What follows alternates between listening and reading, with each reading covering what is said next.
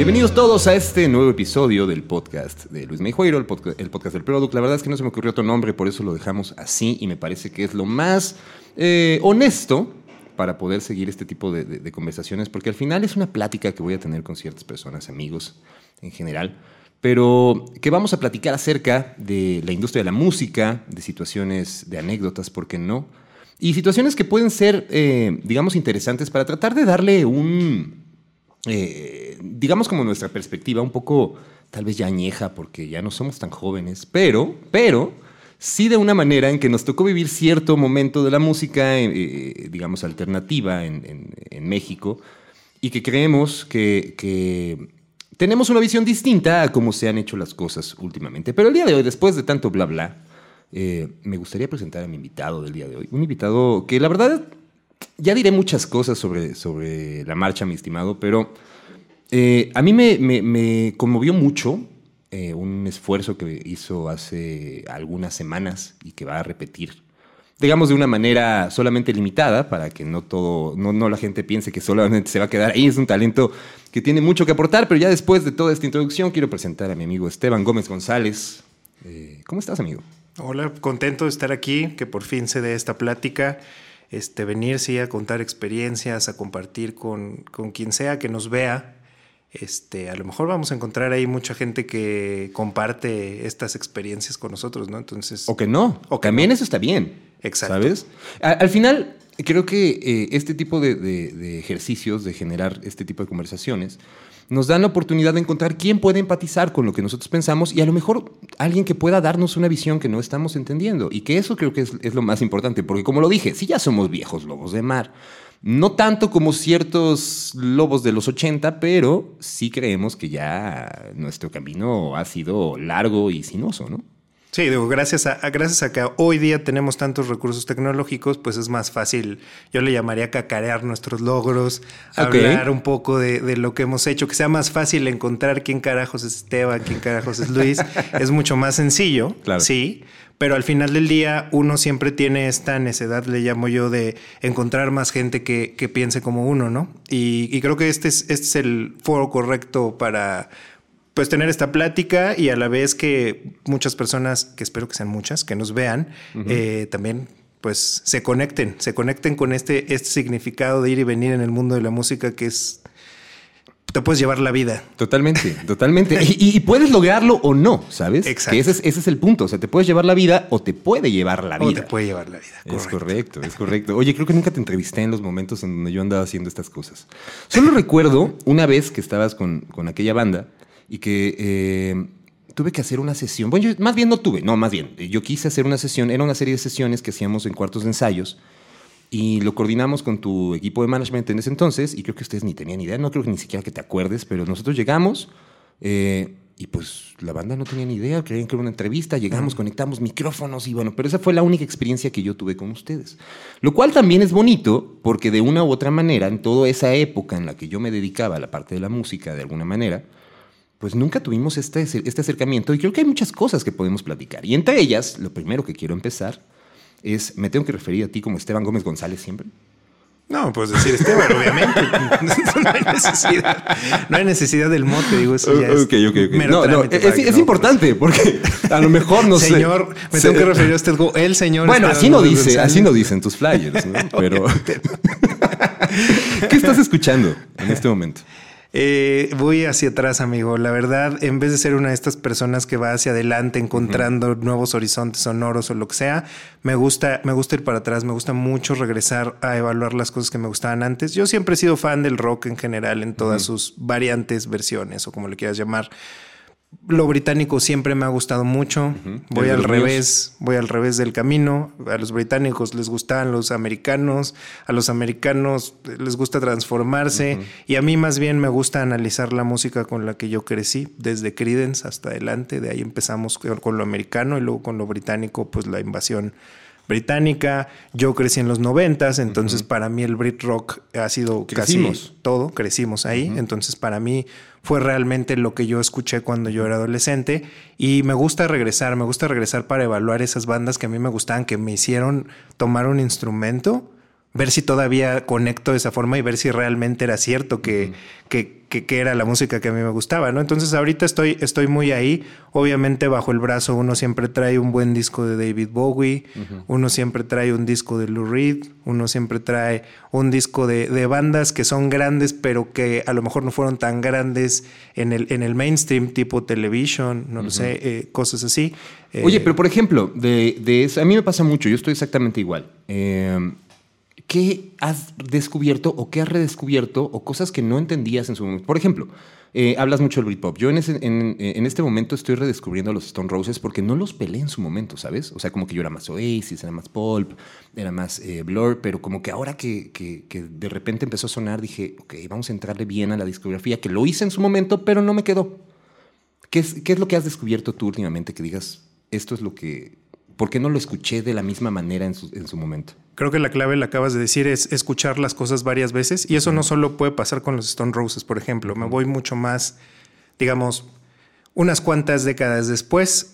Eh, a mí me pasó con el primer disco de los Strokes, por ejemplo. No a la primera quedé enamorado de él. A la primera. Y somos contemporáneos a eso. Exacto.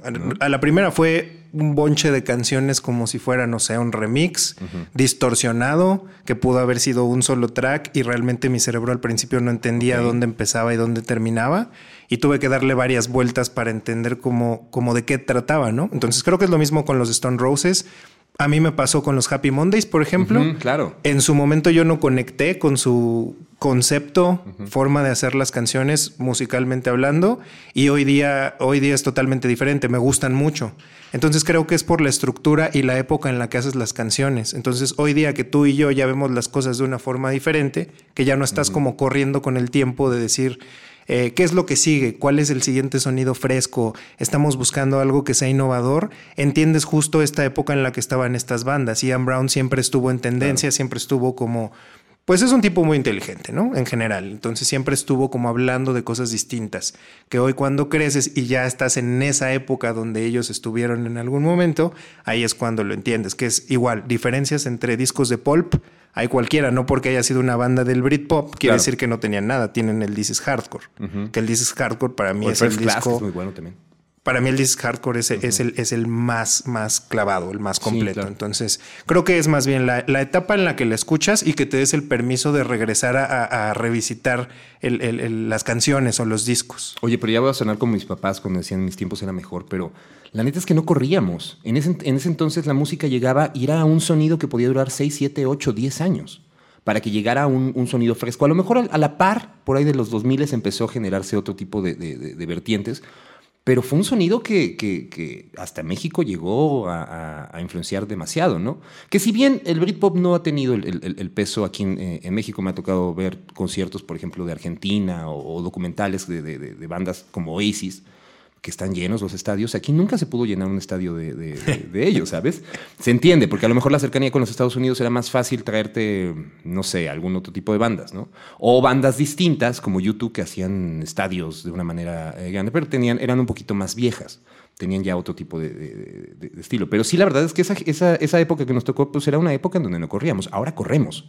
Ahora la canción suena hoy, es estreno y se pierde entre un sinfín de, de estrenos, ¿no? ¿Cómo es lanzar una canción en este momento? Es eso, una competencia prácticamente de, no sé, unos 10, 15 años para acá.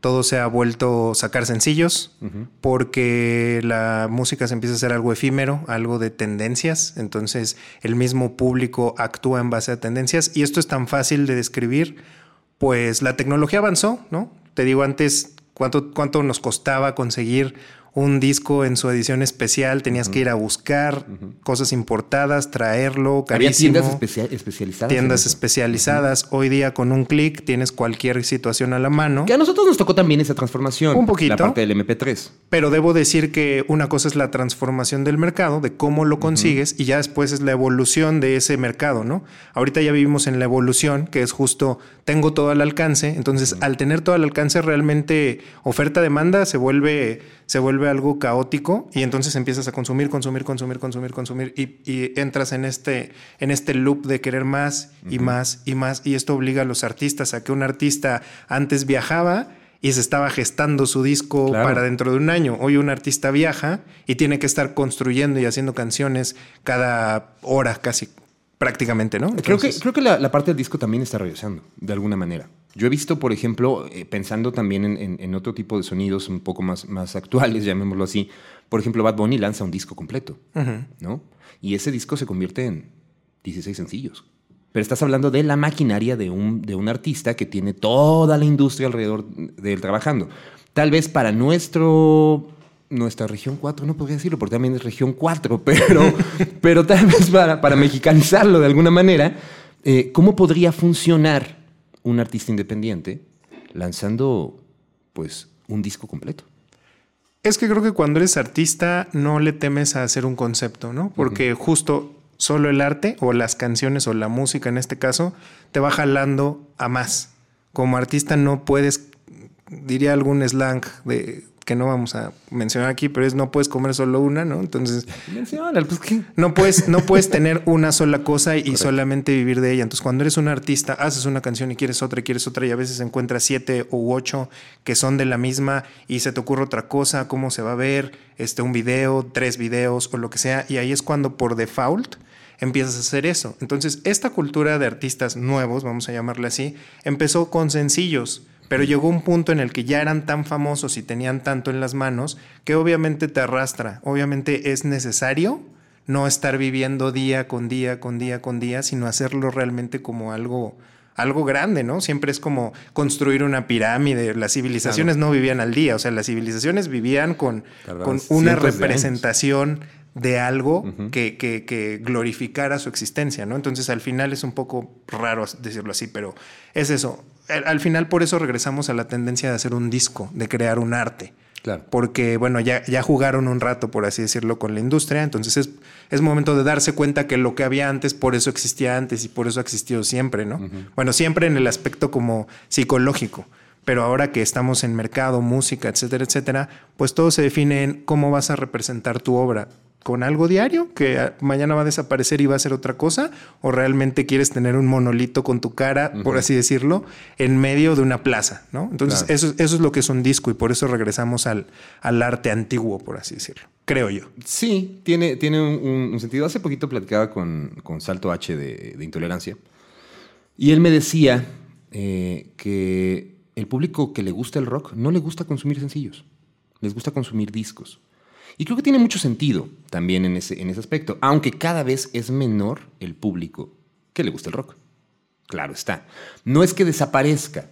Tal vez existe, eh, siempre lo he pensado, el rock siempre, siempre viene y va. Eh, es decir, siempre encuentra su manera de, de- como un agua, encu- encuentra el cauce y de repente otra vez se vuelve a, a- a- a- digamos, a, formar, ¿no? Y a lo mejor se estanca un ratito, pero, pero siempre se mueve. Al final, como diría Bruce Lee, be water. Eh, yo creo que por ahí va el, el- el- rock. Pero ¿crees entonces que esta situación de que también al público que le gusta, en este caso el rock, la música alternativa, tiende más a consumir un, un- un disco completo, una obra completa? Yo creo que sí, por lo mismo, porque la tendencia, bueno, no, es que no es tendencia, la, el, el modus operandi del rock es justo una forma de ser. Claro. Yo siempre lo he visto más con que es una forma Y un de ser. una discurso actitud. también. Exacto, no, es, no es una tendencia. Ah, existen cosas que se hacen tendencia dentro del rock, sí. Tipo, siempre lo he dicho, el hair metal siempre ha sido como tendencia porque se ve y se, y se come de una forma, pero muchas otras cosas no, muchas otras cosas sí son una actitud. Entonces, esta misma actitud no te, no te da poquito, te da para mucho. Y ese mucho se convierte justo en una necesidad. Claro. Y esa necesidad es necesito más. ¿Y qué es más? Un disco. No puedo quedarme nada más con una canción. Me atasco como, como, como buen humano que soy, necesito más. Si me das más, entonces esa es también una tendencia al rock, ¿no? Que curiosamente pasa lo mismo del otro lado, pero en otra, en otra variable, en otra, en- de otras formas. Pero el público que consume rock sabe que lo necesita, porque se tiene que cerrar un ciclo que es lo que nos alimenta a los, a los consumidores de rock, creo. Y ahora con lo que tú haces, nunca vas a hacer una sesión con Bizarrap, entonces. No, por supuesto Es un que no, hecho. porque ni creo que él quiera hacerlo, porque serían como 10 plays versus Sería un algo interesante, plays, ¿no? sería muy interesante, algo sí, sí, interesante, sí, ¿no? claro, definitivamente. Y digamos, partamos un poquito de la música de rock alternativa, que te- es lo que nos define. Se me vienen a la mente muchos momentos que seguramente vivimos de, de la misma manera. Eh, ahora, ¿qué otros géneros podrías tú ver interesantes? Actuales. ¿Qué otros géneros? Mm, la neta, aunque suene medio igual, mamador o algo así, este, todos los géneros tienen algo de interesante. El tema es que hay que saberlos manejar, ¿no? Hay que saber qué es lo que quieres. Mucho, mucho género o, mm, se mezcla con cómo lucras con el género, ¿no? De qué te vas a, de qué te vas a agarrar para que se venda y lo que sea. Pero si analizamos, todos, todos son interesantes. Yo no tengo un pedo con escuchar este corridos, este, ahora corridos tumbados, reggaetón, trap o lo que sea, porque al final son vertientes y son pensamientos y son formas de trabajar, ¿no? Entonces, musicalmente, cuando, cuando tú te dedicas a la música, no te puedes cerrar porque nunca sabes qué va a haber a la vuelta de la esquina y gracias a eso surgieron los géneros, ¿no? Y gracias a eso enriqueces tu, digamos, discoteca, por así decirlo, o musicoteca o algún... tu disco duro. Tu disco duro, exacto, gracias. ¿No? Entonces, ajá, entonces, más bien, eh, creo, que, creo que aquí lo que interfiere justo es una industria. Cuando tú empiezas a tratar de industrializar todo, ahí es donde le empiezas a poner barreras a todo y es donde todo esto empieza a, generar divisiones y particiones. Pero, pero al final yo creo que la industria es la que genera la estabilidad en cuestión de, los músicos. Al final, un músico, tú lo dijiste al principio, ¿no? Puedes vivir o, puede, o, te puede desvivir la música, ¿no? Al final necesitas dinero, necesitas recursos, necesitas hacer algo que funcione. A veces ese discurso está mal, mal eh, digamos, enfocado es decir, tú tienes que hacer esto, y seguramente lo has escuchado 20 mil veces. Tú tienes que hacer esto porque este es el camino que te va a llevar a. ¿Cómo lidiar con eso? Cuando al final eres artista, al final tú decides tu camino y cómo encontrar ese. Eh, eh, ahora sí que me voy a sonar, voy a muy forever y pongan, pongan caifanes, pero ¿cómo decir esa parte de, de no, güey, yo no me voy a vender, no voy a dejar esa parte? Mía, que es la parte de la música, porque mucha gente, yo sí sé que coquetea con el diablo y que lo, se ha casado hasta con el diablo, ¿sabes? Es que nada, nada es malo en la vida mientras sea lo que tú quieres. Eso es lo que yo, yo pienso. O piensas que quieres, también, también se vale, ¿no? También, digo, al final, mientras, mientras sea algo bueno para ti, bueno en el aspecto de que, mira, hay cosas que sí yo puedo querer mucho dinero, pero cuando lo tengo aún así no estoy satisfecho, eso no es algo bueno para mí. Claro. Porque estoy dentro de una necesidad y dentro de otra vez un loop, ¿no? Pero si es algo que es bueno para mí y yo me siento completo haciéndolo, aunque sea un artista de corridos tumbados, por ejemplo, adelante, se vale, no hay ningún problema. El problema está cuando no eres honesto con lo que haces y lo haces solamente porque sí, por así decirlo, ¿no? Estaba pensando, siempre, siempre que hablo de música y estas cosas, viene a mi ejemplo de esta historia que mm, la verdad no sé si sea cierto o no, pero al final es una historia más de la música, ¿no? De que encontraron a Bach en una carnicería porque el tipo envolvía con sus partituras la carne y de esa forma lo encontraron y, quien encontró la, partitura dijo, hey, ¿quién escribió esta fuga? ¿no? Así literal. Y fueron a buscar a la carnicería y entonces encontraron al tipo y el tipo estaba trabajando en la carnicería y era Bach, ¿no? Entonces, imagínate, si tomamos esa referencia, pues quiere decir que sí, en efecto, vas a morir haciendo música y nadie te lo va a agradecer.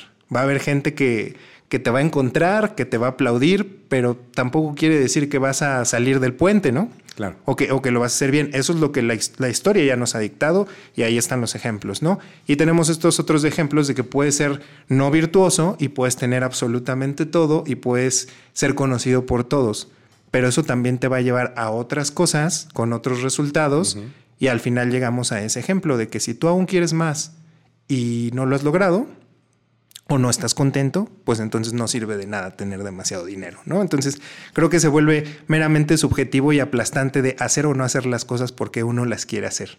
¿Cuántas personas te han dicho regresa a lo que hacías? Porque creo que ese es, ese es un punto. El éxito a veces nosotros como, como fuera de de la eh, de, todo, de todo el meollo, nosotros siempre nos damos ciertas ideas de, oye, güey, pues este güey ya le estaba pegando. Y a mí me tocó trabajar con un, con un artista que ya estaba pegando, en mi percepción. Cuando, cuando te adentras ya a lo que empieza, eh, empieza a pasar, te das cuenta que apenas iba en el primer escalón y que si él decide bajarse de ese escalón que estaba, digamos, que que la industria le había armado, para encontrar su camino por otro lado y que a lo mejor se iba a tardar mucho más en encontrar la piedra que lo iba a ayudar a, empezar a formar ese escalón, pues creo que ahí fue donde yo validé mucho más esa parte, ¿no? Eh, creo que El éxito, más bien la pregunta la replantearía de este lado. Eh, el éxito para ti, ¿qué tan diferente es para, que para la gente que te ha rodeado en todo este tiempo? El éxito, para empezar, hay que definirlo, ¿no? Para mí es hacer lo que tú quieres hacer, lo que tú de corazón, lo voy a decir así, de corazón quieres hacer. No importa si eres carnicero o no importa si eres el, el más popular, ¿no? De ahí partimos, que muchas veces este concepto va a ser demasiado subjetivo. Muchas veces vas a encontrar gente que te dice, oye, ¿por qué, ¿por qué renunciaste a ese trabajo si te estaba yendo súper bien? Pero no se dan cuenta que eres un tipo que todos los días está sufriendo, que todos los días está quejándose, que todos los días está pues martirizado prácticamente. Y eso no nada más pasa en la música, pasa, en pasa, pasa, en todos lados, ¿no? Pasa, pasa cuando, cuando te dedicas a, películas, a, lo que sea, ¿no? Y, y, si no sabes bien cómo funciona esto, si no sabes cómo funciona ese concepto, en cualquier lado te va a pasar lo mismo. Entonces, obviamente, para toda la gente, eh, solo se quedan con lo que ven. ¿no? Si tú eres un artista y te empieza a ir bien y llenas un concierto, wow, es el mejor, está en las mejores condiciones, mírenlo. Y, también uno como artista a veces comete ese error de que solo enseñas lo bonito, ¿no? Solo enseñas lo, miren, hey, miren, y en este concierto, hey, miren, cuánta gente me está siguiendo. Cuando la realidad no siempre es así, ¿no? La realidad para llegar a eso tuviste que hacer N cantidad de trabajo, N cantidad de viajes. Aprenderte ciertos bailes que seguramente Aprenderte no ciertos, ciertos viajes, sí. Y también existe esta otra costumbre. Yo, a, mí me gusta mucho lo que yo soy, por ejemplo, porque yo soy pues una persona común y corriente. Los que ven este video van a decir, ¿quién es ese güey? Y yo puedo decirles, ah, bueno, mira, puedes ver estos videos, puedes ver la historia de esta banda que hoy día está haciendo esto y esto y esto, y empezarán a construir esta cosa que siempre hacen, ¿no? Que dicen, wow, no sabía que existía, miren todo lo que hizo, miren esto y esto y esto, pero ¿por qué se salió? Y regresamos al mismo punto, de, pero, pero al final todo se vuelve como la persona tiene que preguntarse por qué hacen las cosas. Claro. Así de sencillo, ¿no? Y si no lo haces porque tú quieres y si no lo haces para ser feliz y complacerte a ti mismo, entonces nada de lo que te digan tiene sentido. Aunque te digan, eh, Luis, regresa a esta empresa a cobrar 100 millones de pesos al año, porque eso es lo que te va a hacer feliz. El camino fácil es decir, si lo hago. ¿No? habrá quien lo, quien lo tome, ¿no? Pero es el camino fácil. Al final, creo que hay muchas cosas. Y hablaste de salud mental y es algo que yo quería abordar contigo.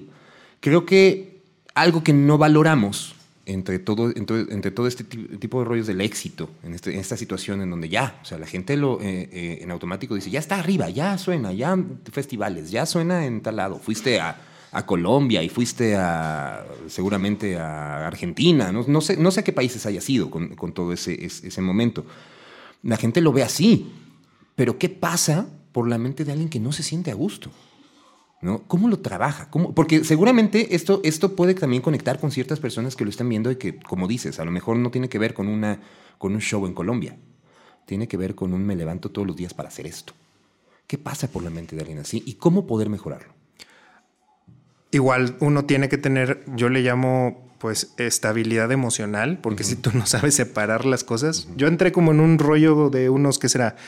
Dos o tres años donde tienes que tocar fondo, literal, y entender de dónde vienen las cosas. Y, es muy chistoso que todas las cosas o traumas que uno trae en la, en la mente es porque los traes desde que, desde que naciste, casi desde la infancia, ¿no? Entonces, algún día, tenía razón. Sí, tenía razón. Algún día encontré algo que era como de una explicación tipo el cuerpo humano se define por estos cinco sentidos, ¿no? Lo que sea y cada uno es como una grabadora. El cuerpo humano al final es una grabadora. Cada, cada cosa percibe y cada, cada cosa guarda información, ¿no?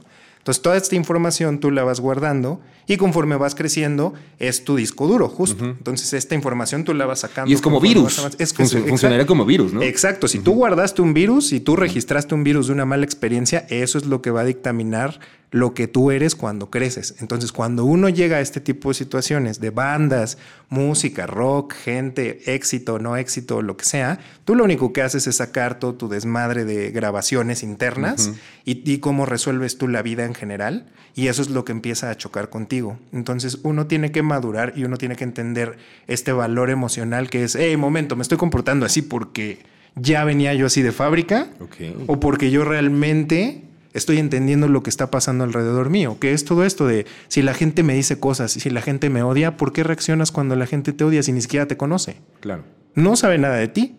¿no? Entonces, eh, tanto lo bueno como lo malo te pueden decir, hey, eres el mejor del mundo. Bueno, da igual, ¿no? Eh, hey, eres el peor del mundo, cantas horrible, este, no sé, me caes mal. y, ahí, es donde, ahí es donde uno se empieza a comer, a comer, a comer, a comer, a comer con, con toda esta maraña de cosas. Y es, y es donde no se puede manejar algo. Entonces, esa es la importancia de la salud mental. La salud mental es entender de dónde vienes y lo que ya traías de origen y por qué llegaste hasta, hasta este punto del camino. Y ahí eso solito te va dando las, te va dando las respuestas y entonces dices, güey, ¿para qué hice tantas cosas? Ahora, supongo que, supongo que no es un trabajo fácil, no es como que me desperté un día y dije, ¿qué estoy haciendo aquí? Porque seguramente a mucha gente le pasa eso. Le pasa, o sea, sí puedes tener como la fortuna de hoy me desperté y dije, ¿qué demonios hago aquí? Con una relación, con una amistad, con un trabajo, con un whatever, ¿no? O sea, hasta entender a la, hasta con la familia puede ser, porque de repente nos, nos, martirizamos y nos victimizamos mucho con la familia, pero tenemos nosotros el camino también de poner límites, que creo que ese, ese es otro punto importante. Pero es un trabajo, digamos, de varios, de, varios años, de varios meses de, y de toda una vida. Yo diría que es el trabajo de siempre. Es como levantarse y, cubrir las necesidades básicas, ¿sabes? Como, ah, quiero ir al baño. Entonces, este, este rollo emocional sí se vuelve un poco así, ¿no? De, hey, me siento triste. ¿Por qué carajos te sientes triste? Porque es mucho el rollo de los músicos que dices, ah, andaba deprimido y entonces. Y por eso salió esta canción, claro, claro. Este estaba enamorado. Pero todo se vuelve tan simple como, hey, ¿por qué me estoy sintiendo así? O sea, ¿qué carajos está pasando en mí que, que, que, me estoy sintiendo así, ¿no? Entonces, cuando empiezas a trabajar con esto todos los días y porque hay que abrirse también, ¿eh? O sea, hay que, hay que hay que empezar a dejarse de mamadas, literal, yo le llamo así, ¿no? O sea, dejar un poco al lado de, ay, es que hoy me siento frágil, hoy me siento vulnerable. La luna llena. Ajá, porque, etcétera, etcétera. Es analizarlo, es, bueno, me siento de la chingada, ok, acepto que me siento de la chingada, pero ¿por qué? ¿Qué es lo que me está pasando? Es que ayer me dijeron estas cosas, ¿quién me las dijo? ¿Por qué? Y empiezas a hacer todo este rollo de cuestionamiento que creo que ahora que lo pienso, creo que empecé yo como por el lado de la filosofía justo, de por qué yo pensaba así como, ¿por qué antes la gente tenía tanto tiempo para sentarse todo el puto día para estar pensando cosas y hoy no tenemos tiempo para ni madres, ¿no? O sea, a la gente no le preocupaba y se sentaban en Grecia a pensar y a, y, a platicar entre ellos. Ese era, su, trabajo. Y hoy que se volvió el trabajo una monserga. La realidad es que es una monserga porque no tienes tiempo ni siquiera para pensar. Y ahí empecé yo con todo este planteamiento y a, recabar información, así de qué me hace sentido, qué no me hace sentido, hasta que lo haces una práctica diaria. Y llega un punto en el que te levantas y aunque te sientas de la chingada, pues de menos ya sabes cómo tratar con o trabajar contigo mismo, ¿no? Que ese es lo único que importa, no importa trabajar con los demás porque eso no lo controla uno. Claro. Entonces, cuando empiezas a trabajar contigo, todo a tu alrededor te empieza a dar la respuesta solito. En este caso, para la música, dejas de correr contra el sistema, literal te levantas a decir, hoy quiero hacer una canción, la voy a hacer. ¿Una canción para alguien? No, una canción para mí, porque yo la quiero hacer, porque hoy vi esto y pasó un ave y entonces quiero cantar. Ayer me dijo un ave que volara o lo que sea. Pongo caifán. Como caifán, regresando tu referencia. Pero bueno, aquí, aquí esto es importante porque también desmitificamos mucho la, idea de, quien empieza a hacer una banda, ¿no? O sea, cuando empiezas a hacer una banda, sí te imaginas todo lo que conlleva o todo lo que la industria o, todo lo que los documentales o todo lo que el cine o todo lo que nos han contado que lleva eh, conlleva eh, el, tener una banda, ¿no? Y que entonces nosotros idealizamos como éxito. ¿Cuál podría ser un camino para hacerle entender a las personas que se acercan por primera vez a, la música pensando que a lo mejor esa es la finalidad, tener todos esos excesos que, que te muestra, digamos, como todo el sistema. Ahí sí creo que depende de dónde crezca uno y qué le toca ver. O sea, lo que te toca ver, ¿no? Porque, ah, digo, va a sonar medio extraño, pero igual, si creo que si crecí en un entorno donde solo hay un tipo de música con ciertas características, eh, no necesariamente quiere decir que yo me voy a atar a esas características. Por ejemplo, o sea, yo cuando era niño me levantaba y lo primero que me levantaba eran canciones de Lupita D'Alessio porque mi mamá estaba como... Compartimos el mismo, el mismo Limpiando y ponía el radio a todo volumen y lo que me despertaba era eso, ¿no? Mi disco, mi disco de la infancia es el, de Juan Gabriel de Bellas Artes. Ah, por ejemplo, el, Juan Gabriel, que a pesar de que es un disco muy bueno y que son canciones que se quedaron en la mente de uno, no precisamente uno quiere ser Juan Gabriel y uno quiere hacer esas cosas, ¿no? Entonces, no va casado el entorno con lo que tú puedes escoger. Correcto. y, cuando creas una banda, también eso, eso, es muy interesante porque antes sí estábamos muy limitados. Ahora sí voy a aplicar la carta de, del pasado. De decir, la, carta del chaborruco. La carta del chaborruco. De decir, antes estábamos limitados. ¿Por qué estábamos limitados? Porque solo había como tres opciones. Hacías una banda por caerle bien a tus amigos o por obtener chicas. Aprendías, eh, aprendías a tocar la guitarra por eso. Por eso. O sea, yo por eso aprendí a tocar el círculo de sol, güey. Porque no había información, o sea, nadie te decía, oye, mira, el mundo de la música es esto y esto y esto. No, era, quieres aprender, agárrate un guitarra fácil y, y empiézale, ¿no? Y todo lo que tenías alrededor era que tu papá trabajaba en una fábrica o realmente había pocas, pocas, pocas referencias, no como ahora. Aunque tienes todo un mundo de cosas para, para aprender y saber. Entonces era por eso, para caerle bien a alguien, para obtener chicas o simple y sencillamente porque te había caído un disco de alguien y lo tenías en tu casa y se te hacía cool peinarte como Ringo Starr, no sé, y entonces salir con estos trajes o como, no sé, como Roger Waters o lo que sea, y, tratar de emular lo que viste, ¿no?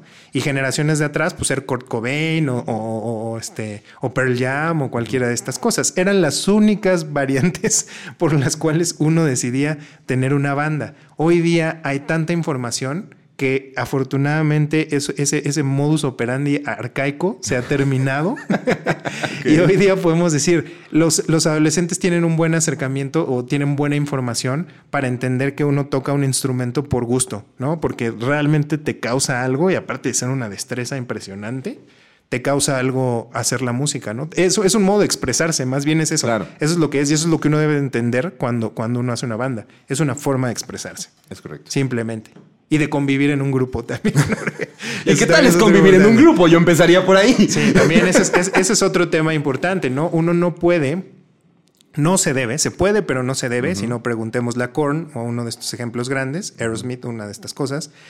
Se debe, de, se debe de seleccionar bien a los compañeros de viaje, porque si no los seleccionas bien, eh, no, no porque seamos malas personas o buenas personas, pero es como todo, ¿no? No podríamos vivir tú y yo en la misma casa o en el mismo espacio si no compartimos cosas. Si dejamos de compartir cosas, entonces ahí va a ser una experiencia que no te puedo asegurar si va a ser buena, ¿no? Pero generalmente sale mal, ¿no? Entonces también uno tiene que entender que los compañeros de banda tienen que ser de verdad compañeros de vida o no, porque no son como la familia. Muchos dicen, es como la familia. No, güey. La familia te cayó por azares del destino. Pero es que cuando se empieza una banda no es como si fueras el zar que acaba de comprar al Chelsea y puedes elegir. Y sí, puedes elegir, exactamente. Sin embargo, sí puedes darte cuenta de las cosas. O sea, existen conexiones que son claras. De, hey, nos gusta este, este mismo tipo de música. Hey, queremos estos mismos objetivos. Porque se tiene que entender que, que las bandas son así. O sea, una banda es una relación al final del día. Y una relación se puede volver tóxica o se puede volver un matrimonio también tóxico o no tóxico, pero al final del día va a ser una relación de la vida, ¿eh?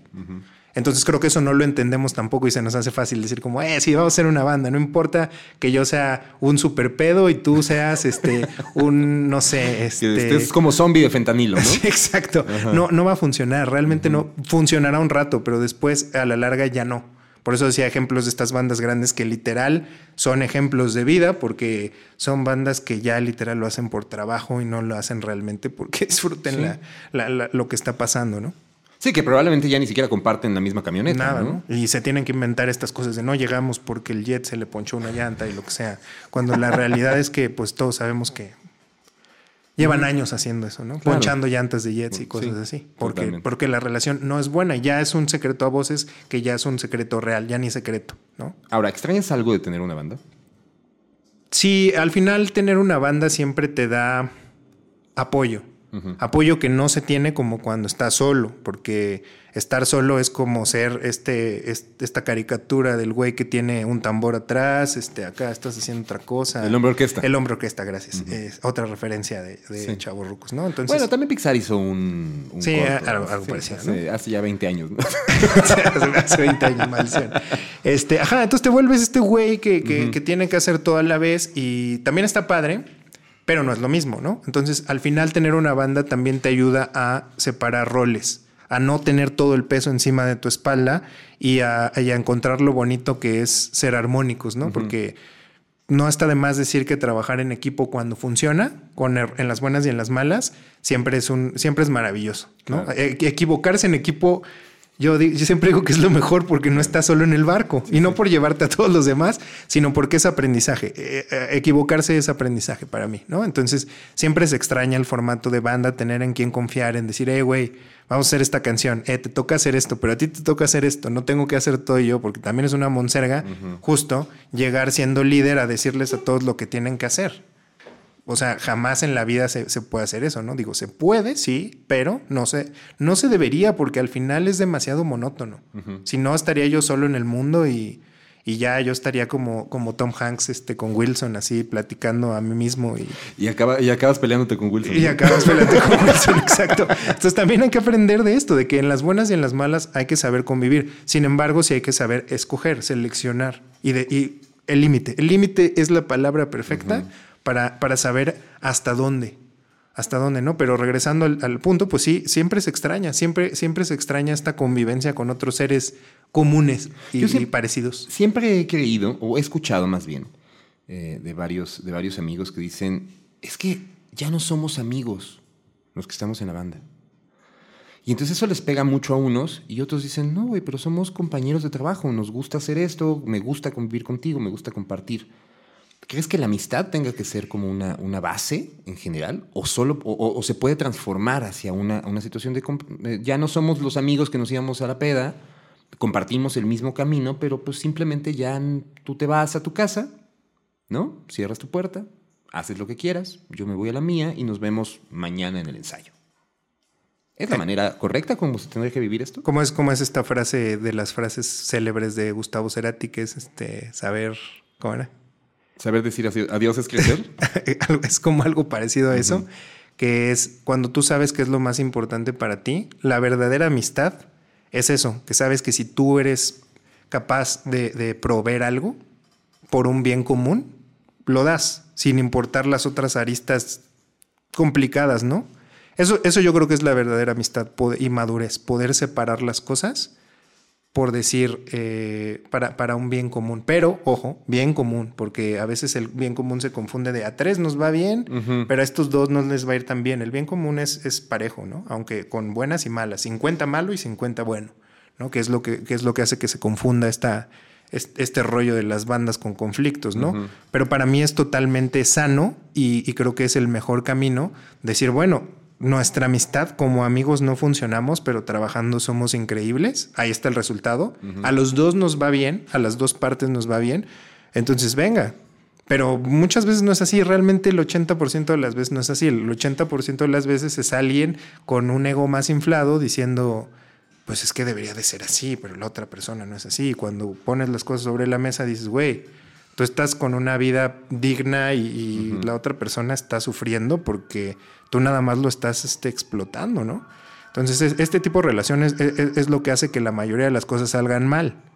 Y por eso, si no eres cuidadoso, otra vez, es, un termómetro, es un pinche termómetro de que tienes que estar midiendo todas las cosas siempre. ¿Existen bandas grandes en México? Porque yo lo que estoy entendiendo en este momento es que no existe profesionalismo, tal vez.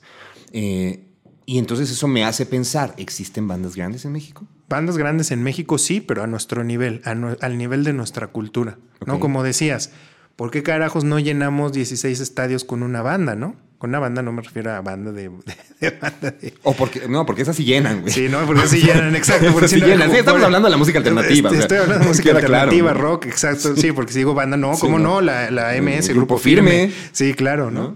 Eh, no estoy refiriéndome a eso, me refiero a una agrupación de rock. ¿Por qué no llena estadios? Pues simple y sencillamente por eso, porque tenemos una cultura que fue creciendo a través de sobras. Yo lo veo así. Creo que como la tecnología no nos daba para tanto, realmente absorbíamos las obras de que llegaba porque ya era demasiado grande, entonces escupía para el otro lado del mundo o para abajo, en este caso de Estados Unidos y nosotros, y era lo que agarrábamos, ¿no? No, no, era, no era igual. Entonces, al escupir, pues aprendes así como, no sé, tanto autónomamente como autodidacta a, ¿qué será esto? A ver, empiezo medio a tocar y acá como es, ah, sí. Medio ah, me suena, ¿no? Medio, ajá, no existe un manual, no existe un procedimiento, entonces realmente somos el reflejo de, de, la historia. Sí, yo plantaría hasta, hasta, como las clases de música, ¿no? Que dan en, primaria, ¿no? Aprendete el, ¿qué era? El himno a la alegría y listo, ¿no? Y, yo me acuerdo que yo me ponía atrás de una chava que tocaba bien y una flauta y ahí ella era la que me hacía el Y la realmente tarea. no hay otro, otro, otro approach, no hay como guitarras, baterías, este, algo, ¿no? O sea, al- algo diferente, algo que te acerque más, algo que te haga más profesional, justo. Claro. Pero bandas grandes sí hay, ya. Grupo Firme es grande. Oye, pero bueno, entonces existe esa, esa falla de, de- de- de- de profe- profesionalizar el, el, digamos, la industria. Ahora, la parte administrativa. Estamos preparados para que cuando una banda empieza a crecer de una manera administrativa, pensando no solamente en la cuestión lana, también en la cuestión de recursos en general o la cuestión de, de- de- de ahora necesitamos un instrumento nuevo, ahora necesitamos tal cosa. ¿Estamos preparados para eso? ¿Existe realmente? Y, y- y te lo pregunto porque creo que tú llegaste, sí fueron eh, en, Mayor, en Mayor, ¿no? Sí estuvieron en Sí, Mayor. sí, sí. Entonces, ahí esa parte del Mayor te, te apoya, te lleva hacia entender que, que es tu empresa y que necesitas también empezar a, a- a comportarte como un empresario o no existe esa, esa masterclass. No sé cómo funciona hoy día 10 años después de que a mí me tocó vivirlo, pero supongo que es lo mismo porque los de hace 20 dicen lo mismo. Ajá. Yo digo lo mismo cuando a mí me tocó. Y no, realmente las, las majors solamente se preocupan por su, por su negocio, ¿no? Lo cual es también correcto porque es, bueno, yo te doy todo esto, abro las puertas al Olimpo, entonces tienes acceso a muchas cosas, promoción, eh, contactos, eh, bla, bla, bla, bla, bla, bla, bla. Enriqueces tu proyecto, pero después cuando dejas de estar ahí, lo único que te queda es esa experiencia. Realmente no es un semillero. ni, ni, ni puedes comercializar esa música en X tiempo, ¿no? Porque al final del día, como, como decimos, no es un contrato y pues es lo que es, ¿no? Honestamente. No tiene nada de malo, no es No, satánico. no, no, a quién le funciona y No está es- bien. Pero la pregunta es, entonces, ¿no existe alguien que te, que te oriente, que te no diga, existe oye, un modelo. Seguimos siendo autodidactas, seguimos siendo una cultura que aprende hoy día a través de tutoriales de YouTube, a través de... este, Eh, Universidad YouTube, claro. Universidad de YouTube, exacto. Entonces eso es lo, lo que nos hace mm, ser o tener este, e- este comportamiento diferente. Siempre uno dice, ¿qué es lo que falta para poner a competir un proyecto en México con cualquier otro proyecto de los otros lados? Pues es eso, la forma en que, en que te educas. No es la misma. El sistema educativo, tristemente, es, eh, tiene, tiene deficiencias, ¿no? Eh, en general. Entonces, porque bueno, no, no voy a hablar así en- en, eh, igual, no voy a hablar satanizando porque hay otros lados. En Alemania también tienen deficiencias. Claro. Obviamente.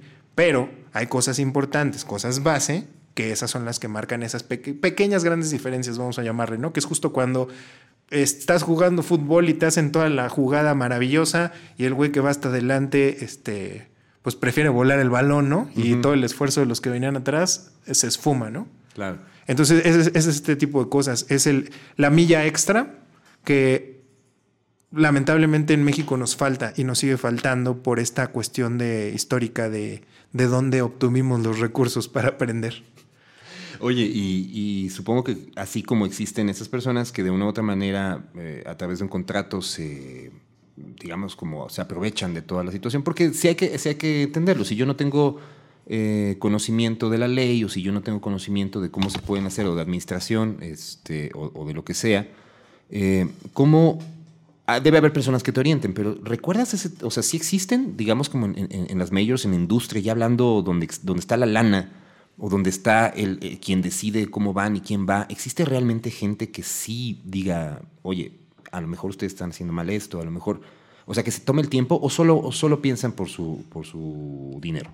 Siempre hay alguien, son los menos, muy, muy pocos. Siempre encuentras a alguien, afortunadamente, que sí es esa persona con un poquito de ética profesional que te dice, oye, deberías de hacerlo por este camino, oye, hazlo así, yo me pasó esto y esto y esto, pero de un 100% diría que es un 8% de personas que te encuentras. Todos los demás es hasta que no te das el putazo, ahí aparece, hey, pero nadie te dijo que tenías que registrar esto, hey, pero el INPI, hey, pero el indautor, hey, pero etcétera, etcétera, etcétera, ¿no? Y después todo es pagar, pagar, pagar, pagar, pagar, cuando yo creo que eso es algo importante y y muy, muy poco profesional. A mí siempre se me ha hecho muy poco profesional. Cuando uno hace las cosas de manera profesional, entiendes que el dinero es importante, pues somos en un sistema capitalista, pero al final del día tu trabajo va primero que todo el dinero que puedas hacer, ¿no? Porque si haces un buen trabajo, es un hecho de que vas a saber hacer dinero. ¿no? No es al revés. Y mucha gente confunde el primero hago dinero y no me importa si te enseño bien o te enseño mal, pero con que yo haga dinero eso está bien. Y creo que eso es lo que pasa acá, ¿no? Ese, ese otro porcentaje de gente lamentablemente es así, lamentablemente es yo primero gano, si aprendiste bien, mal, regular, medio te enseño, medio te explico y a mí no me importa, ¿no? Pero sí, o sea, digo, tampoco, tampoco debo, debo decir que no existe, existe, pero en muy, muy, muy reducido. Quiero, quiero adentrarme tal vez a este momento o esta etapa de tu vida que será corto, me refiero al, al periodo que tienes pensado. Y empezando este, este programa, yo hablaba de un momento que a mí me sensibilizó mucho, me hizo, eh, digamos, como empatizar mucho contigo. Y fue un video, te acordarás que hasta te mandé un mensaje. Yo no lloré porque no era, no, no era lo que sentía en ese momento, pero sí digamos que me movió muchas cosas, porque, vaya, todos tenemos un, un, contexto, todos tenemos una historia, todos sabemos o recordamos o añoramos esos momentos de, de donde pues nos llevó a, esa esa cuestión que a lo mejor nos decían que era éxito o que nosotros sentíamos que era éxito. Y de repente, el bajarte de, golpe, no me interesan las razones, pero el punto es, el bajarte de golpe de eso, yo lo voy a hablar un poco más de, mi, de mi forma de, vivirlo, bajarte de golpe de eso, decir aquí no es, porque no me siento bien, porque me estás haciendo mal, por etcétera, etcétera, etcétera y que la gente te encuentres en, eh, eh, en, el camino y te digan, ¿por qué dejaste de hacer esto? Ibas muy bien. Oye, eh, e, esta parte, yo recuerdo que hiciste un video justo anunciando estas fechas que comenzaste en el Ilvana. No, ¿comenzaste en Tijuana? Sí, comencé en el norte. Comenzaste, comenzaste en el norte. Y que decías, bueno, reencontrarme con estas canciones ha sido un trabajo que seguramente mucha gente te decía, oye, pues no, seas güey, regresa a las canciones, canta las canciones, ahí está, ahí está la lana. Seguro, muchos, y varios los conocemos. Pero eh, elegir el momento preciso y con una temporalidad, creo que eso también es muy valiente. ¿no? ¿Cómo se da este, este, este, esta elección, este momento para decir, bueno, ya estoy listo para regresar a esto? Y a lo mejor no es tanto para mí, pero sí lo es, porque de una u otra manera tú eres el que estás arriba del escenario, entonces tú estás compartiendo eso, pero también es para la gente que de una u otra manera no es un de, dejen de estar chingando, sino más bien es quiero compartir de nuevo esto, pero es como con esto cierro un ciclo, o así lo veo yo. ¿Cómo, cómo se da este, este momento de, salvaje? ¿Cómo es? Salvaje. Salvaje, infamia sentimental. Eso. Fueron, eh, fueron como dos etapas, para ser honesto. La primera etapa fue la más áspera, la más rara, porque fue un. Mm, tú empiezas a ver que la gente en los festivales canta las canciones que tú hiciste, Y ahí es donde todos estos otros personajes que conocemos, voy a decir personajes, porque todos somos personajes, en el mundo de la música todos somos personas. Suena mejor que tipos. Suena mejor que tipos. Y, la verdad es que tipos tampoco es un... Ajá, tampoco es Sino más bien es, ponerle una característica, ¿no? Claro. Eh, entonces justo la gente ve eso y dice, güey, justo, podrías estar capitalizando esto. Son tuyas. ¿Por qué tú hiciste esto? ¿Por qué tú hiciste el otro? Entonces ahí empiezas tú a pensar, ¿realmente vale la pena? En un mundo tan volátil como este, donde da igual si las cantas tú, la gente ni siquiera ubica que las escribiste tú, sin embargo están llenando un foro y, ahí empieza como esta, esta contaminación que te digo que siempre, siempre está ahí y siempre va a estar ahí, pero tienes que aprender a vivirla, ¿no? Yo me acuerdo que, por ejemplo, iba yo a pedir oportunidades para yo tocar en festival. Yo como compositor de esas canciones que claramente se están cantando, iba yo a pedir permiso o chance para tocar en un festival. Se me cerraba la puerta. Entonces ahí empiezas a decir como, ok, ¿no? No hay nada. ¿Se te cerraba la puerta o te cerraban la puerta? Pues te la cierran al final, porque, porque no, es, no es un parámetro de justicia, pero la justicia al final a veces no existe, ¿no? Entonces no hay un parámetro justo donde digan, ah, es cierto. Democrático. democrático, exacto, ¿no? De, bueno, pues si lo que queremos es cortar boletos, tiene razón el tipo, son sus canciones, entonces tiene el mismo peso que quien sea que las esté tocando, ¿no? Claro. Realmente lo que estamos vendiendo son canciones, para eso se hicieron, para que se vendieran, para que se escucharan y lo que sea. Esta fue la primera etapa y entonces yo empecé a evaluar qué importancia realmente tenía para la gente esas canciones, ¿no? Con muchas otras cosas que pasan alrededor. Yo mismo tengo nuevas canciones que no tienen ese impacto porque hablan de otras cosas y porque no fueron parte de una generación y de una forma. Y después Pero es un discurso de un Esteban seis años más grande. Exacto. Exacto, y es normal. Y, ese, y eso fue la pieza clave, que llegas a un punto en que dices, ¿por qué siguen cantando estas canciones 15 años después, 10 años después de que fueron creadas? ¿Por qué tanta insistencia? ¿Por qué sigue existiendo este efecto de decir, hey, queremos que cantes estas canciones? Hey, no nos importa lo que estés haciendo, no nos importa quién seas, queremos que cantes estas canciones. Y ahí es haz lo tuyo. haz lo tuyo, Bart. Exacto. Entonces, eh, eh, haz lo tuyo, Bart. Y, te empiezas a, y te empiezas a meter en eso de por qué, por qué será esto, por qué será esto, y empiezas a entender la importancia de una obra. ¿No? al final, la obra tiene un creador, la obra tiene un un modo de vivir, de existir, de, de, pues, existir en general. Vaya, nunca vamos a ver a Shakespeare eh, dirigiendo Sueños de una noche de verano, ¿no? Eso es un hecho. Exacto, sin embargo, seguirá ahí y seguirá siendo interpretada por N cantidad de personas, eh, reversionada, etcétera, etcétera, etcétera, ¿no? Y ahí es donde empieza todo. Entonces empiezo, por fortuna, a encontrar gente que, que me lo muestra de otra forma. Me dice, güey, vamos a hacerlo cántalas, son tuyas, no pasa nada. O sea, es el mismo discurso, pero con otro tono. Con otro tono. siempre hemos dicho que, siempre hemos dicho que hay que saber ver los problemas de, dos, por dos lentes, ¿no? O sea, puedes verlo por el peor o puedes verlo por uno no, tan malo, ¿no? Que es como esto que te decía, fracasas o te equivocas y lo puedes ver como lo peor. O realmente lo puedes ver de, hey, me equivoqué y me caí porque tengo que aprender algo, ¿no? Ahí está la importancia de cómo ver, a través de qué ojo ves las cosas. Entonces, el acercarme con gente que ve las cosas como yo, que no les importa el dinero, que no están esperando obtener un beneficio, sino que sí están esperando hacerlo para dejar una experiencia. Y que supongo que ya tienes muy claro, eh, digamos, como encontrar ese tipo de personas, ¿no? O sea, ya sabes, a este güey solo quiere la lana y este güey sí. Sí, si encuentras a alguien y luego te dice, hey, vamos a hacer 23 fechas y tú vas a cantar esto y esto y esto y esto, ya sabes que no te tienes que. y regresaste a lo mismo, ¿no? Regresa a lo mismo. ¿Para qué me salí? ¿Para qué he vivido seis años sin depender de nada de eso? Sí. O más, ocho años sin depender nada de eso y tú crees que voy a regresar contigo porque tú quieres sobrevivir, pues creo que no, ¿no? Entonces encontrar este tipo de personas que lo ven igual, que, es un juego realmente, que dicen, güey, vamos a disfrutarlo. Siempre he pensado, perdón que te interrumpa, siempre, siempre he pensado que, o sea, ¿cómo se dice tocar en inglés? Play. Play. Claro. Creo que ahí está la, ahí está la clave, ¿no? Jugar. Y juegas, y empiezas a jugar y empiezas otra vez a encontrar por qué carajos lo hacías. ¿Por qué carajos escribías esas letras? Qué estabas intentando reflejar, por qué te movías de cierta forma, cuál era el sentido por el cual tú habías aceptado tener una banda, de qué se iba a tratar realmente, no de estar cobrando, ni de estar este, viendo quién te iba a dar más dinero, vendiendo merch o lo que sea. Respeto mucho a los que los hacen, no es mi caso, a los que lo hacen, no es mi caso.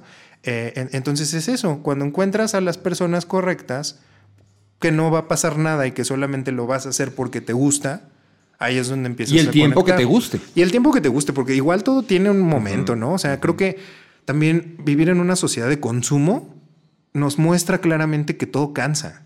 Yo me canso de las cosas, yo me canso de ver Betty la Fea, lo siento, me canso, me cansa. Ese es otro, ese es otro tema de podcast, ¿eh? Es, real, ¿eh? O sea, es real. Si me pones el mismo producto muchas veces, me puedo cansar. O sea, tú no verías a Paul McCartney cinco veces. No, la verdad no. O sea, porque hay cosas que sí son muy de el momento. Conectar con cierta situación, ya lo recordé, ok, lo dejamos. Porque luego nos quedamos como bien forever, decían en nuestra época, ¿no? El forever que toda la vida quiere tener este momento y siempre vivirlo y estirarlo aunque ya no le da. Y no se da permiso de vivir lo que sigue. Güey, está excelente que hayamos tenido 15 años, está excelente que, que, nos recordemos a las novias de hace 15 años y, y el... Eh, sí, pero esos que viven en la prepa, ¿no? Ya, ya pasaste 30 años de la prepa y sigues... Y ya ni siquiera soy la misma persona, ¿sabes? O sea, aunque de esencia tal vez, pero muchas cosas cambiaron en mí. Entonces es la importancia de saber dejar el momento donde va para que siga siendo especial. Porque si no, les puede pasar lo que me pasó a mí, de que ya no es una experiencia agradable por todo lo que implica, porque es, yo me acercaba a esas canciones y, empezaba a ver el signo de pesos aquí alrededor. Y me sentía, o sea, neta, me dan ganas de vomitar, literal. O sea, no podías ni hablar conmigo porque te soltaba tres mentadas de madres y me decías, canta. Me tocó escuchar un par, ¿eh? eh canción, claro, por supuesto, tú sabes, ¿no? Entonces, eso. Y ya verlo desde esta otra perspectiva, con la gente con otro tipo de, de mentalidad, te hace decir, le damos, vamos a hacerlo, va a ser una buena experiencia, pero igual, te decía, no hay que ser cuidadosos, porque igual se te puede salir de las manos y empieza la gente a emocionarse. ¡Eh, vamos a hacer una ¿Cuántos empresarios ya se acercaron, güey? Vamos a ¿Cuántos hacer empresarios ya se acercaron? inmediatamente era como de, ah, era lo que estábamos esperando, Bart, que, dijeras yo no fui otra vez, ¿no? la gira del reencuentro de La Bart. gira del reencuentro, porque es lo que vende ahorita. Y es, no, señores, calma. Vamos a hacer esto porque aparentemente, y ese es otro tema, el público, aparentemente hay demanda, ¿no? Porque están escribiendo, están esto. Sin embargo, no es automático, ¿no? Porque uno no se mueve como los demás. Uno no está viendo así de, hey, están de moda los lápices, vamos a poner un puesto de lápices, ¿no? Ujú. Sino es, pues, yo me dedico a esto, está este producto, lo echamos a andar, salió adelante, lo hacemos crecer un rato, pero hasta aquí, ¿no? Hay que seguir con la vida, nos guste o no nos guste, lo que te decía, o sea, está de huevos recordar. Amamos recordar y vivir del pasado, pero güey, mañana tengo que hacer otras cosas, ya, ya, ya no soy el morro de, de 20 Pero años. hay a que- quien le gusta quedarse ahí. Claro. ¿No? Y hay quien encuentra un buen negocio. Los, Sí, en sí, 90s sí. Pop Tour, por ejemplo, es, es el negocio más grande que ha tenido México en mucho tiempo. Y está cabrón que siguen llenando la arena y todo, ¿no? Y, y- pero bueno, o sea, así, así será, así será y es, y es de definir, ¿no? Yo no, yo no podría ser, con, con, con todo respeto, yo no podría ser Ari Boroboy con ese outfit bailando este Shabadabada a mis 30 y... No, más, ¿no? Tengo No, como más, 40 sí, nos, lleva como 10 años, ¿no? como Yo creo. 40 y tantos años en ese formato, ¿sabes? O sea, yo lo haría más serio, no sé. Digo, ejemplos hay, ¿no? Creo que el tour más este, fructífero, le voy a decir, de, de México, me parece ser que es Emanuel y Emanuel Mijares. Mijares. ¿no? Y ya me tocó verlo una vez, así que es que Entonces. No es que Mijares salga este, como con unos solanes y baño de mujeres. Pues y- de hecho y sí, algo cabrón, así, ¿no? hasta con sombrero De- de, de- de copa. sí, así, no, ¿no? sí, Entonces- sí, sí, sí. Es, es- digo, no sé, no sé, ¿no? Pero... Acabo de destruir tu, tu discurso, sí, mi güey. discurso acá, sí, acabas de destruir mi discurso. Me, me refiero a que más, yo las veces que he visto a. Manuel, o sea, el tipo es como él. Digo, él en su, en su actualidad, ¿no? No, no regresa al. Me, re- me refiero a, justo, me refiero a que no regresa al formato de hey, tengo 15 años y entonces sale, no sé, haciendo lo mismo que hacía cuando tenía 15 años, 20 años o lo que sea, ¿no? Sino más bien es un. es algo ad hoc a lo que esa persona es hoy. Y creo que eso marca una diferencia y por eso es tan exitoso, ¿no? Sin embargo, estas otras cosas sí son un poco como de, ok, estamos jugando con el recuerdo, se vende el recuerdo, porque a la gente nos gusta volver a vivir las cosas porque nos sentimos en una zona de seguridad. De cuando yo era eso. Curiosamente, cuando regresas a esa época es cuando más buleado eras, cuando más inseguro estabas, y entonces ahí es como que dices, "Uh, ¿qué pedo con esto? ¿No? Es como raro. Pero bueno, así, así, es, así es la cosa con la gente, los shows y lo que sea. Y por eso hay que dejar las cosas en un lugar, en mi caso, y por eso me gusta solo una experiencia, un momento de regreso para pasar por esta situación llamada el recuerdo. Y cerrar en el Estadio Azteca, ¿no? Y cerrar en el Estadio Azteca, este, clonar los boletos Claro, para que todavía claro. haga más Sí, este. sí. Y abrir una segunda fecha, seco y abrir, por supuesto, Sí. una segunda fecha. Me parece, me parece maravilloso güey, que hayas tomado esta, esta decisión eh, por el hecho de, de, de que es, es para la gente. O sea, creo que. Y, y- y a lo mejor alguien que nos esté viendo, ah, este güey está haciendo lana, probablemente sí, no lo sé, no me quiero, no me quiero entrar en eso, pero. Igual y, igual y también esa parte de esto, esto que estoy haciendo, pues de una u otra manera cuesta, de una u otra manera me cuesta llevar al equipo, me cuesta, llevar al staff, me cuesta, o sea, para que toda la gente pueda disfrutar la experiencia, eh, que el micrófono esté conectado, necesitas a, a- personas que estén ahí. Entonces, claro que todo cuesta y es, y es un hecho, pero sí siento que de una manera, mm, digamos, como, como bastante honesta, eh, sí estás encontrando con esto. Y ahora mi siguiente pregunta será, ¿y entonces pertenecerán ciertas canciones al repertorio que Esteban hará en, en un año? Porque vas a, vas a seguir tocando. ¿Has Es- pensado en...? Pues ha estado como rondando la idea, ¿no? Me pasó cuando fui a ver a Muse ahora, que tocan, combinan pues lo anterior con lo nuevo y habemos fans que nos gusta lo primero, que a, a veces ya no sucede. Entonces ahí dices, pues sí, lo, lo más orgánico es como juntar toda tu obra, ¿no? O sea, darle espacio a toda tu obra. Pero creo que yo soy tan raro, por así decirlo, en mi propio universo y soy más de cómo me siento en, la- en las etapas de mi vida que no puedo asegurar que las voy a incluir en el repertorio, ¿no? Porque puede ser que se queden en algún momento y puede ser que yo dentro de dos años diga, pues hoy la verdad no tiene sentido meterla aquí. Y menos con, con las canciones que hago ahora, ¿no? Las canciones que hago ahora tienen un corte totalmente diferente. Podría adaptarlos, podría hacer reversiones, sí, pero realmente mi interés es, es seguir generando. ¿Tienes, ajá, ¿Tienes ganas o tienes energía para meterle otra vez? un Sí, porque yo ya mucho tiempo, incluso ahora he, he gastado tiempo en regresar a eso que ya está hecho. O sea, yo le digo muchas veces a las personas, güey, ¿quieres escuchar la canción? Dale play. ¿Quieres volver a revivir el momento? Dale play y cierra los ojos. No, pero es que en vivo, no sé qué. ¿Hay bandas de covers que, te hayas topado? Que, sí, claro, claro, por supuesto. a mí nunca me ha tocado. Creo que yo sí sigo pensando en las bandas de covers que tocan a Caifanes y a. Son, es que hay tanta variedad, por eso digo que cuando la gente vea esto y diga, este güey, ¿quién es? Eh, eh, o sea, ya no, ya no podemos hacer eso. Eso me tocaba a mí con mis tíos o mis abuelitos o así. Ya ni siquiera yo hago eso. Cuando va alguien que yo no conozco y que está hablando de su música, pues adelante, porque hay N cantidad de opciones. Entonces, eh, sí, me, sí me ha tocado ver, ver este. Grupos, agrupaciones que es como de, ah, va, a tocar esta canción y tú estás ahí y obviamente te escondes, ¿no? Porque es así como de... como he visto videos de Noel Gallagher que le ponen, que le ponen alguna canción este, de, de, Oasis y nada más el cuate. Y está la gente cantándole y debe ser el momento más incómodo del mundo, ¿no? Pues es raro, es raro porque no quieres que te vean realmente porque no estás en un lugar esperando que te, a que te alaben o, hagan cosas por ti. Entonces más bien es solo, es solo por eso, ¿no? Es como creo lo que le pasa a todos los músicos que, hey, fui a tal tienda y de repente pusieron mi canción y ya te sientes como un pavo real que empiezas a tirar los, los electrodomésticos con tu cola, así, mientras te mueves en la tienda. Es algo normal, pero... Y cóbralo las regalías, y, ¿no? Y, las regalías funcionando. Este, sí, pero es, es, raro. A mí, a mí me gusta, sí, porque dices, ah, están, están, este, ¿cómo se dice? Poniendo en rotación mi obra. Eso es padre. Genera dinero. Eso es también obviamente padre. No vamos a decir que no lo es. Pero este, sí, como, como, como autor, cuando eres compositor, también es como, te digo, te da este efecto como de, mejor me voy a poner aquí atrás de la barda, no quiero que, que piensen que estoy aquí porque está mi canción puesta. Claro, claro.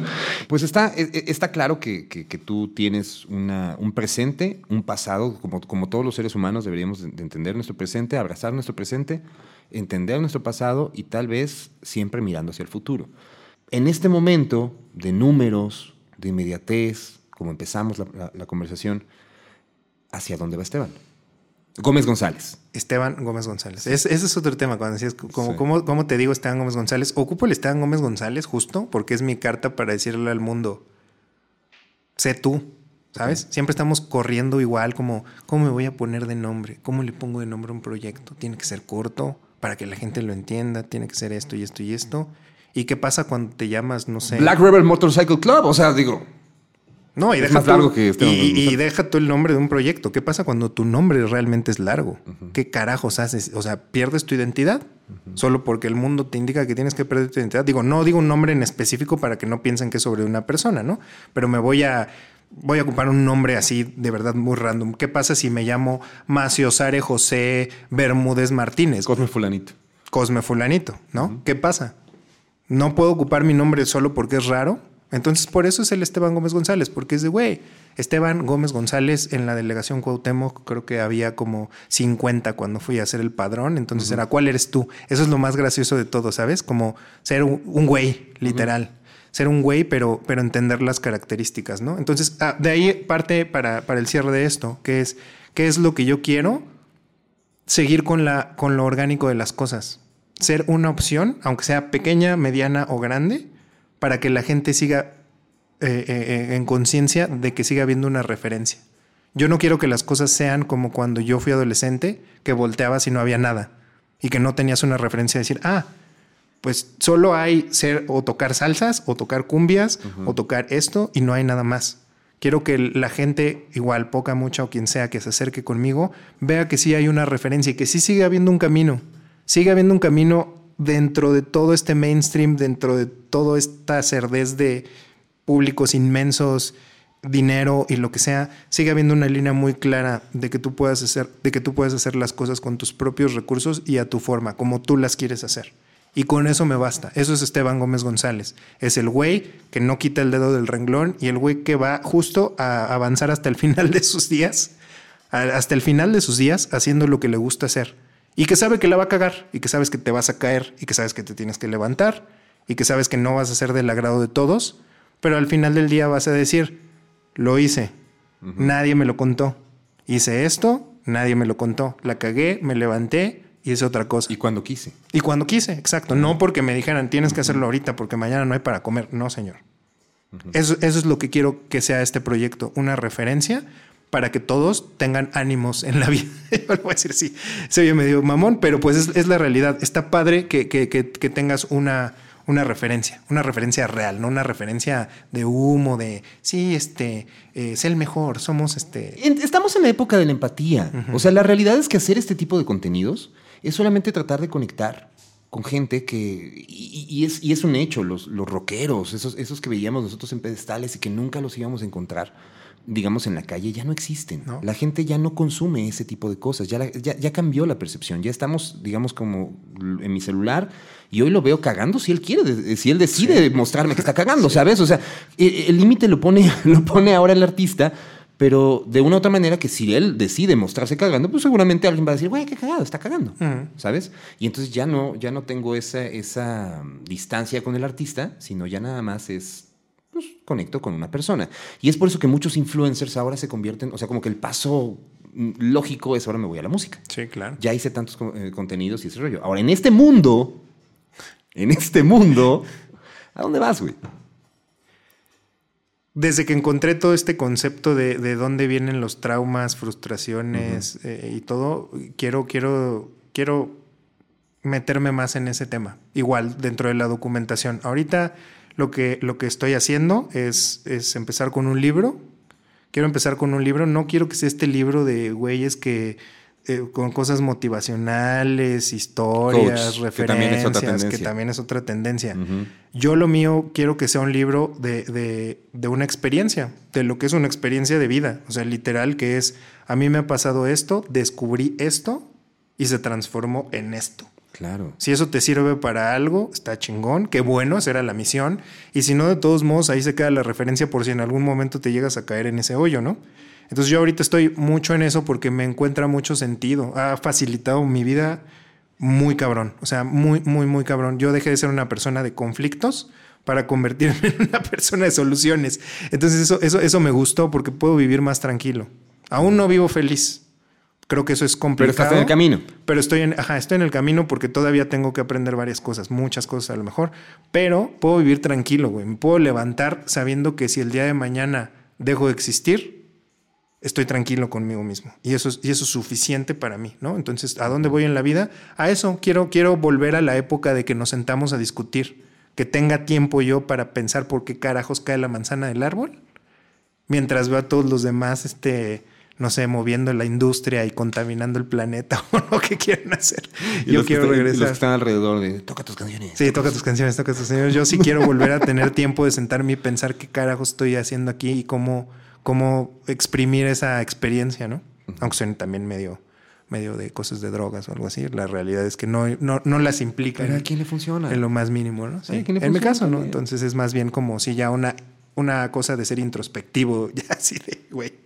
Que si justo, es que si haces la pregunta es complicada, ¿no? ¿Qué sigue en tu vida? Si yo te digo, oye Luis, ¿qué sigue en tu vida? ¿Qué me dirías? Es probable que yo te diría, por lo menos terminar estos 10 episodios que quiero armar. Bueno, eso es bueno. Tener una es mi meta, meta, mi meta a corto plazo, güey. Luego, crear un fondo de inversión. Por supuesto. Pues sí, por supuesto. Es- esa parte. Sí, no, tienes, tienes razón, pero a lo mejor yo no me, yo no me considero un artista. Me, me- me refiero a eso. Y, y- y creo que los artistas Iván, tienen que ir planteando objetivos. Y también puede el objetivo ser, me voy a retirar dos años, ¿sabes? Para encontrar e- esta parte. Tú eh, no estás viviendo en promoción, lo cual también te convierte. Tu promoción la manejas tú, tú dices por dónde ir. Creo que eh, la esencia de un artista independiente es eso. ¿no? El, Sí, el- el sí. manejar sus tiempos, sus formas, su manera de comunicar y encontrar el que funciona y que no, para qué propósito. También esa es, esa es otra, ¿no? Porque muchos artistas independientes quieren siempre vivir en el mainstream. Y saben que les faltan millones, bueno, no, más bien no entienden que les faltan millones de pesos y una maquinaria completa en donde yo siempre he creído que nada es casualidad en este mundo. A lo mejor existen cosas que se dan, por suerte, fortuitas. ¿no? A lo mejor Molotov se convirtió en, en- en una gran banda en, en Rusia de una manera fortuita, ¿no? por cómo lo cuentan. Pero al final, llegar a Rusia no lo puede hacer el Sí, cualquiera, que está empezando, sí, güey. no, no. O sea, hay una maquinaria que, que- que los hizo por lo menos treparse al avión. Ya que comen allá, pues ya es su problema. Pero treparse al avión, ¿no? No, no sé cuánto cuesta un boleto a Rusia o cuánto costaba en ese momento. Pero ese es, es- ese es el punto. Creo que al final un artista puede decidir, y- y a mí me parece lo más honesto, entendiendo que he conocido N cantidad de artistas que están empezando y que dicen, que tienen su visión de, de- de yo quiero pegar. ¿Y qué significa el pegar, güey? O sea, ¿sabes qué significa pegar? Que quiero que una canción me pegue. Pregúntale a Shakira qué significa que una canción le pegue, güey. No, pregúntale a, a- a Olivia Rodrigo, que es el es número uno en este Sí. momento en tendencia, bajando ya todos los, bueno, hasta el momento en donde se está grabando esto, no sabemos cuándo vaya a salir. Pero el punto, el punto es ese. Un artista debe decidir sus tiempos y entender su discurso. Y creo que también algo importante y que yo quiero eh, más bien aprovechar el espacio para decirte, es que yo sí admiro que tienes un discurso muy claro, güey. Muy claro. Y tienes una manera honesta de mostrarlo. No sé cuánto tiempo te tardó, güey. Yo te conocí en, ¿qué habrá sido? 2012. 12. Ujú. Tal vez. Y ni siquiera nos acordamos porque yo No, crucé no, no. palabras contigo tal vez como- una hora, güey. Y yo te soy sincero, a mí no me interesaba tu banda en ese momento. A mí nunca me gustó porque yo tenía otro bagaje, pero sí conocía y me reunía de gente que decía, güey, me encanta. Y ahora que escuché canciones, y ahora que estuve en el show, y ahora que escuché a la gente gritarlas, decía, no mames, qué poderosas, güey. Y a lo mejor el Luis de ese entonces, que tenía una arrogancia musical hacia otro lado y que entendía como la música de otra manera, que han pasado tantos años, dices, qué cabrón es que la música conecte con la gente y que puedas descubrir ciertas cosas. Por eso te digo, y por eso comenzamos, y justo este era mi cierre. Empezamos hablando de qué es lo que escuchabas, porque para mí yo no era lo, lo que escuchaba, güey. Y ahora podría decir que ya metí a mi, a mi Spotify un par de canciones que digo, güey, qué buenas rolas. güey. Entonces, eh, en conclusión, amigo, muchas, muchas gracias por este, este espacio, muchas gracias por este tiempo. Sinceramente, valoro mucho el que la gente de manera honesta vaya y, crea y, cree más bien este tipo de cosas y que no nos sentamos a despoticar del, del- ambiente y del medio, sino más bien hacer entender a muchas generaciones nuevas que están empezando y, que a lo mejor, o, la misma generación que nosotros vivimos, el que digan, ¿por qué no ha pegado? güey?". Yo creo que tienes que ser honesto. El mensaje más valioso es corregir si ya la estás cagando. ¿no? Claro. Porque no vamos a evitar que no vuelvan a caer en lo mismo, ¿no? Claro. Con, con nada de lo que digas o lo que yo diga, vamos a evitar que esto no suceda. Tiene que volver a pasar. Ha pasado, yo creo que decían como que cinco veces la humanidad se ha repetido así, calca. Yo tenía casi. unos maestros que decían que eran, que eran péndulos. Ajá, exacto, O algo sea, que, así, ¿no? que- que arrancaba de un punto, ibas, o sea, pasaba como por varios puentes y de repente el, el péndulo llegaba a otro y regresaba Y regresabas siempre. otra vez, Entonces, ¿no? Entonces, puede que sea así, sí, pero el verdadero valor está en corregir, en decir, wow, wow, momento, ya, ya, ya la volvimos a cagar. Por 18 Por- vez. No hay pedo, hay que, hay que corregirlo, darse cuenta, aceptarlo y volver, ¿no? Entonces, es- eso sería aquí la onda, ¿no? De que, de que sepan que no está mal corregir, no está mal decir, güey, no era lo que yo quería hacer. Al final del día tenemos todavía fuerza, ganas, vida para otra vez volverlo a hacer y volverla a cagar, ¿por qué no? no? Entonces, nada más es bueno dejar la referencia siempre Claro. para decir, hey, alguien más lo hizo. Claro. No estoy tan loco, ¿no? Y se puede. por, por decir loco. Uy, ¿no? Acortar, acortar ese, ¿cómo se llama? La curva de aprendizaje. Ajá. ¿no? Sí. Una masterclass. Claro. ¿No, ¿No has pensado en empezar a dar masterclass? Pues me gustaría, pero es que me siento en este tema. Estaba pensando justo en los guitarristas que luego dan masterclass. Y dices, es, es bien valioso cuando sí saben a- hacia dónde ir, ¿no? Porque hay tipos que de verdad, aunque yo los admiro mucho, no saben cómo, no saben cómo expresar lo que, Claro. lo que se trata. Porque son guitarristas. Sí, entonces termina siendo algo muy extraño. Pero hay gente que es muy buena. Por ejemplo, un, un guitarrista que me gusta mucho, autor también, compositor, se llama Ari- Ariel Posen. El tipo es muy bueno. Y sus clases son muy buenas. Entonces, sí, son, son masterclass que realmente disfrutas, porque no nada más aprendes este, técnica, sino aprendes también como lo que es el instrumento, cómo jugar con él. El tipo te arriesga a decir, güey, este, aprende música. O sea, afina en otros tonos, escucha otras cosas y dices, wow, esto sí vale la pena, ¿no? No nada más hablar de un virtuosismo como de, este, no sé, es que hay gente que solo quiere ser Joe Satriani, desafortunadamente, ¿no? Entonces eso hace que te, que te quedes así, mira, como chiquito. ¿no? Entonces sí, cuando yo pienso en una masterclass creo que es una responsabilidad grande. Sí. Por eso digo, prefiero escribir un libro, dejarlo sobre la mesa y decir, Me retiro.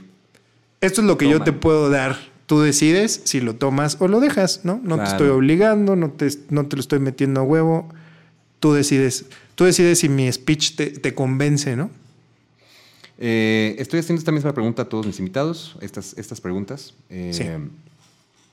¿Tu banda favorita? Roxy Music, sin dudarlo. Fíjate. Algo, alguien me decía que esta generación, digamos, de, de- de una generación más abajo de la nuestra, eh, le cuesta mucho trabajo como definir eso. Si tuvieras que definir cinco discos que cambian tu vida, ¿cuáles son? Obviamente, sí, Stardust definió mi vida. El primer disco de Sued fue la primera vez que me cuestioné si una banda debía o no verse andrógina. Eh, el número 13 de Blur, Claro. porque siempre es como, para los fans de Blur, es como complicado, no complicado, lo que sea. Eh, ¿Cuál sería el otro? El álbum Blanco, que siempre me ha gustado demasiado por, por lo que implica y hay canciones que me encantan. Del Y álbum canciones que sobran.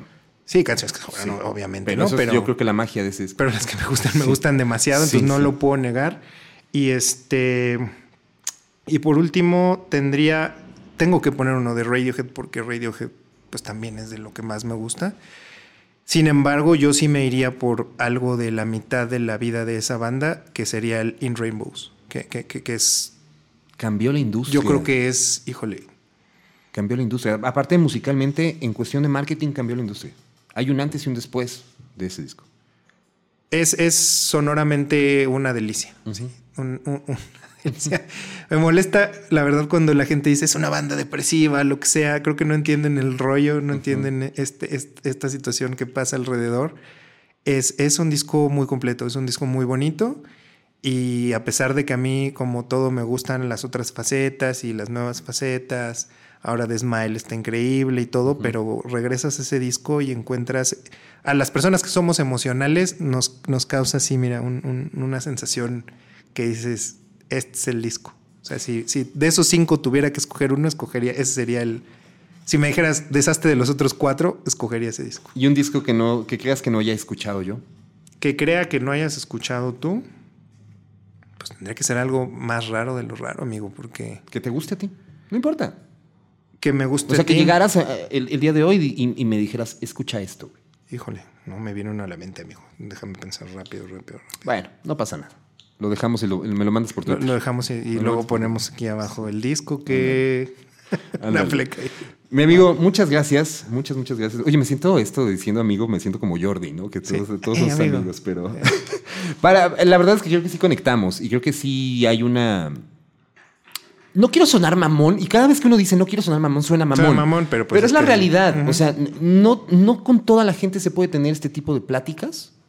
Digamos, eh, porque hay personas que, que les gusta llevar más banal, más, más, más superficial las, las cosas. Y creo que también hay que saber abordar ciertos temas. Eso es bien importante, ¿no? Eh, a lo largo de todo este tiempo me he dado cuenta, he hecho muy malas entrevistas, he hecho muy buenas entrevistas, he hecho cosas, y, y- y por eso quise, más que una entrevista, quise llevarlo a una, conversación que está de moda y es una tendencia y todo mundo lo está Pero el haciendo. formato, el formato está chido, el formato es realmente noble. Entonces, agradezco mucho que te hayas tomado el tiempo, agradezco mucho que hayas, eh, te hayas abierto. No sé si ya lo has hecho en otros lados, no me importa. Para mí es una, una plática que yo tenía pendiente contigo y, y la verdad estamos sal- saldando en este momento. Entonces, muchas gracias, muchas gracias por venir aquí. ¿Dónde te encuentra la gente? Eh, En mi casa, ¿no? en mi casa. De tal es que horario. más bien aquí es donde me gusta igual ocupar estas cartas de no quiero sonar mamón, Ajá, pero, pero, va a terminar sí, sonar claro. mamón. Si ustedes buscan mi nombre en internet, Esteban Gómez González, van a salir todas mis redes en número uno. Aquí ¿Hay en México, Wikipedia? obviamente. No hay Wikipedia porque nadie se ha tomado el tiempo de escribir la biografía de este señor, por fortuna. Voy a va-. Van a haber cosas como muy extrañas ahí. Pero este sí, si ustedes ponen Esteban Gómez González, Gómez con Z, González ambas con Z, este, ahí va a salir número uno mi nombre, mis redes sociales, mi música, para que si les da curiosidad, pues ahí me encuentren. Algo que recomendarle, así como Éntrale a mi música por esta canción. Éntrale, en- éntrale a mi música porque soy un güey que no le importa lo que está pasando ahorita y les puedo asegurar que van a encontrar una canción para alguno de sus estados de ánimo, el que quieran. Van a encontrar una que van a decir, no sé qué tiene esta canción, pero no me la puedo quitar de la cabeza, solamente porque a mí me gusta escribirla como, obviamente, como si fuera para mí. O tiene un coro de Manolo Muñiz que parece. Por de- de supuesto, Speedy por, por- ¿eh? supuesto, siempre, siempre también uno ocupa esta, esta, llamémosle la jiribilla de las canciones que. Muñoz, ¿no? Manolo Muñoz, Manolo sí, Muñoz, Manolo Manolo Muñoz. Muñoz. Sí. Entonces sí, siempre va a haber algo, siempre va a Sí. haber algo conmigo. Entonces, este, pues nada, escúchenlo y ustedes mismos decidan. Gracias, amigo. Gracias a ti, amigo. Pues nos vemos en el próximo episodio. Muchas gracias. Este fue el podcast de Luis Meijueiro. Este podcast está producido por Luis Meijueiro. Producción Carla Rocha, Diego Ortega, José María Barrientos. Audio Luis Meijueiro. Edición Autopod. Música Exael Salcedo. Diseño y animaciones Suck My Ponies, Don Loop E. Producido por Polygon MX.